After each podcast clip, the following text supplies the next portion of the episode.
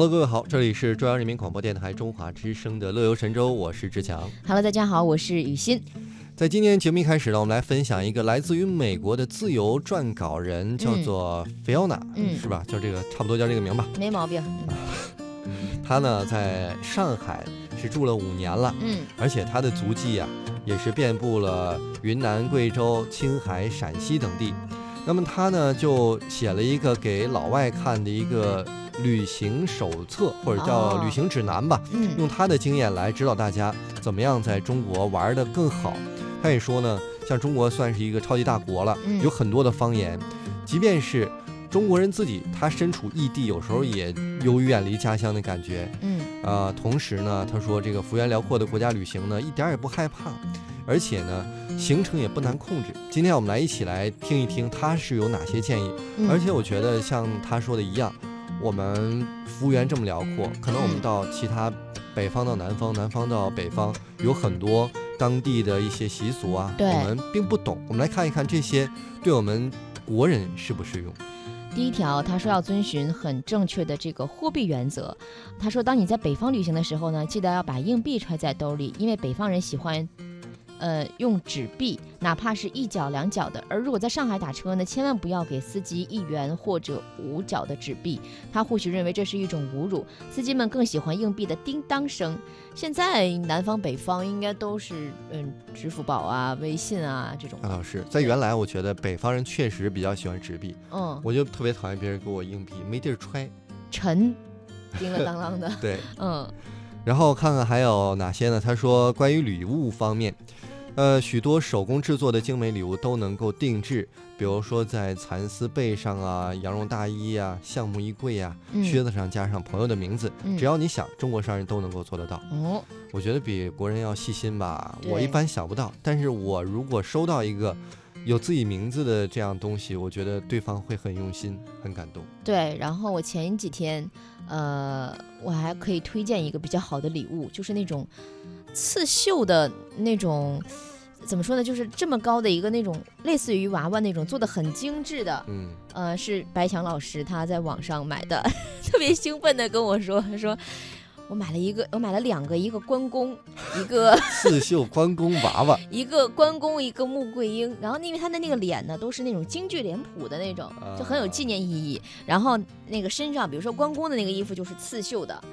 然后穆桂英的那个衣服也非常精美，全都是刺绣的一针一一线上去，很精美的那种模型，好美啊！然后他就跟我说了一下价钱，嗯，我觉得嗯，也就是他送人吧，我是不会送这么贵的，多少钱 六百多吧一个？一个，嗯。哦，那他说了这么半天，没有说想送你一个吗？他要送人家外国友人的，我又不是，哦关公是留在自己家里的。那倒是。不过他刚才说这个绣上名字呀，嗯，有一点不适用于国人，就是，哎呀，没法转送了。你看，这就是非常非常国人的想法。嗯，还有呢，就是懂得如何叫米饭。在餐馆吃饭的时候呢，如果你想要米饭，必须大声的对伙计说：“呃，没饭，马上。汉语拼音，” 对，因为在许多中餐馆，人们只喝酒吃菜，白米饭好像是种廉价的食物，只有在客人要求时才会供应。在中国餐厅，米饭通常需要另点。对，这个是呃事实。对，但是我觉得一般人像我看到这一条之前，我没有意识到，嗯我说这在老外眼里还是一个什么可以值得一说的东西吗？嗯，可能就是餐饮文化不一样吧，对，我觉得很正常主食很重要嘛。是吧？我们一嗯般都很少点主食。对你喝酒了就不要点主食了，尤其是喝白酒你，可别提你喝酒了，给大家普及一下南方南京那边喝酒文化嘛。你更吓着老外了。没有没有，他们需要知道这一点嘛。呃，还有一个呢，就是加床。比如说，中国的酒店在这个人员数量和床铺是否需要一一对应方面不是特别严格，尤其是当你带着孩子们的时候，在许多地方呢，比起要两个房间，一家四口在一个双床房里也能睡得挺舒服，因为两张床都是传统的双人床大小，嗯，还挺细细心的啊、可能跟国外的讲究隐私来比的话，可能中国人更喜欢聚在一起那种合家欢的感觉。对，然后早饭，大部分的中国本土化的酒店只是面对国内市场，因此早餐大多是中式的稀饭，嗯，还有酱菜等。不过如果你带着牛奶麦片进餐厅，工作人员通常也不会介意，有时还会帮你加热呢。但是我觉得他如果住过稍微好一点的国内酒店的话，其实不像他说的这样，嗯已嗯，经会有西式的很多咖啡、牛奶、麦片对，这些餐饮了嗯。啊。还有呢，就是给当地人的小礼物。他说，那些去偏远之地旅行的人，通常会想带一些小礼物给当地人，却往往不知道带什么才最合适。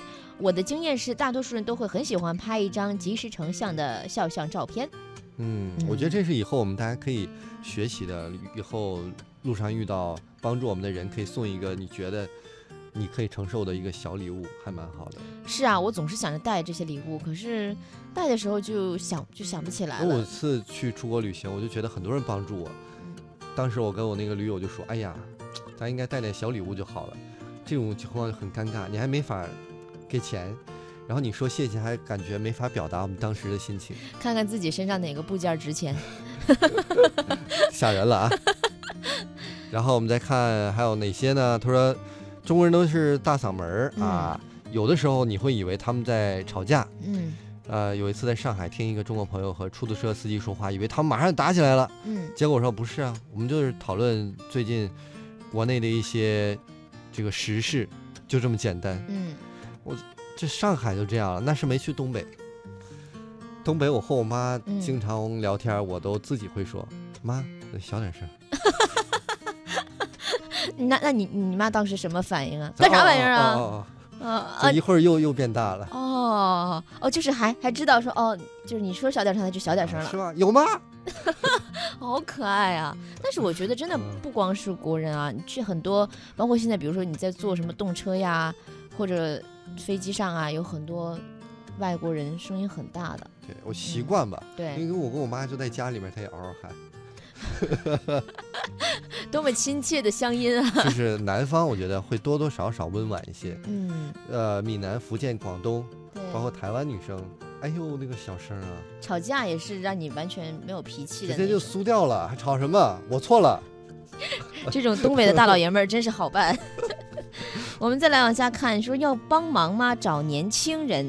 在中国有各式各样的方言和口音，有时候随便一个人说的是普通话，你也听不懂。所以如果你需要帮忙，记得找年轻人比较稳妥，他们的普通话比较标准，许多人还能说英语。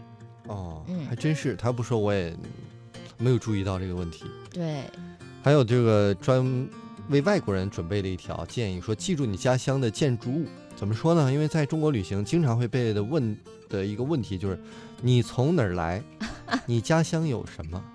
无论是出租出租车司机，还是餐厅的服务员，还是街角遇见的路人，嗯，这两个问题就像英国人讨论天气一样寻常。嗯所以行前记得要学会像自由女神呐、大堡礁啊、埃菲尔铁塔啊这样的这个标志性的建筑的普通话发音，哦哎，，挺有意思的。挺真的，他的想法还蛮细致的，我我哎呀，我也想不到我。看完回就是自我回想了一下，如果嗯我遇到的话，我可能也会问这两个问题。Forbidden City，这是多么哲学的问题啊！你从哪儿来？你你是谁？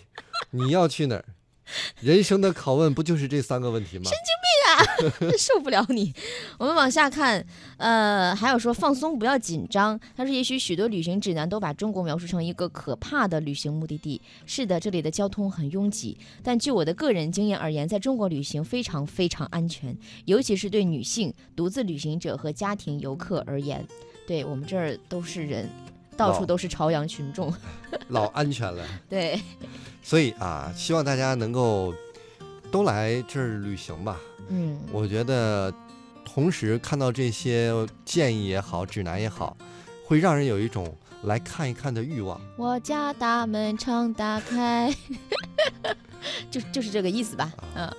我这个，哎呀，是不是应该找一个比较恰当的歌？嗯，恰当歌来不及了，但我看最近比较火的一个歌，嗯，最近出了一个事儿，叫嗯李荣浩，他自曝说他买了一个热搜，你听过吗？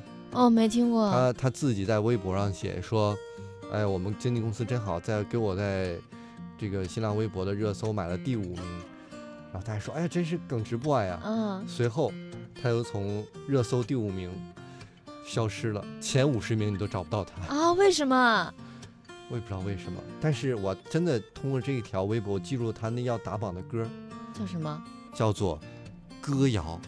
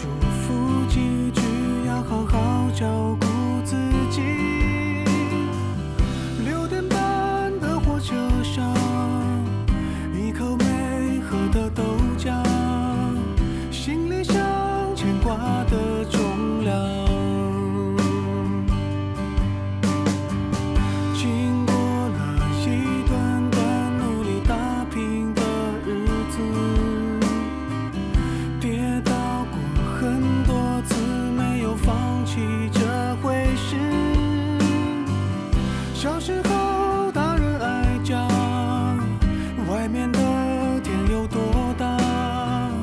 有一天我也要去闯。